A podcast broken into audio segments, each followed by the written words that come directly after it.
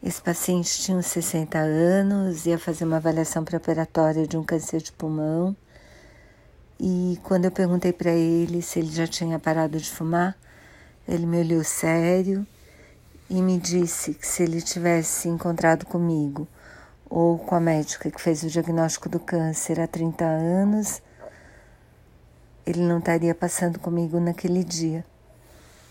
E talvez fosse verdade, porque quanto mais cedo você para de fumar, menos a chance de você ter alguma consequência grave do cigarro. Então, até hoje, eu tento fazer com que esses pacientes que eu encontro que fumam sejam esse paciente 30 anos antes do, dele ter tido o diagnóstico. Se você que está me ouvindo fuma, para aí, tá bom? Vai ser importante na sua saúde e vai me deixar feliz.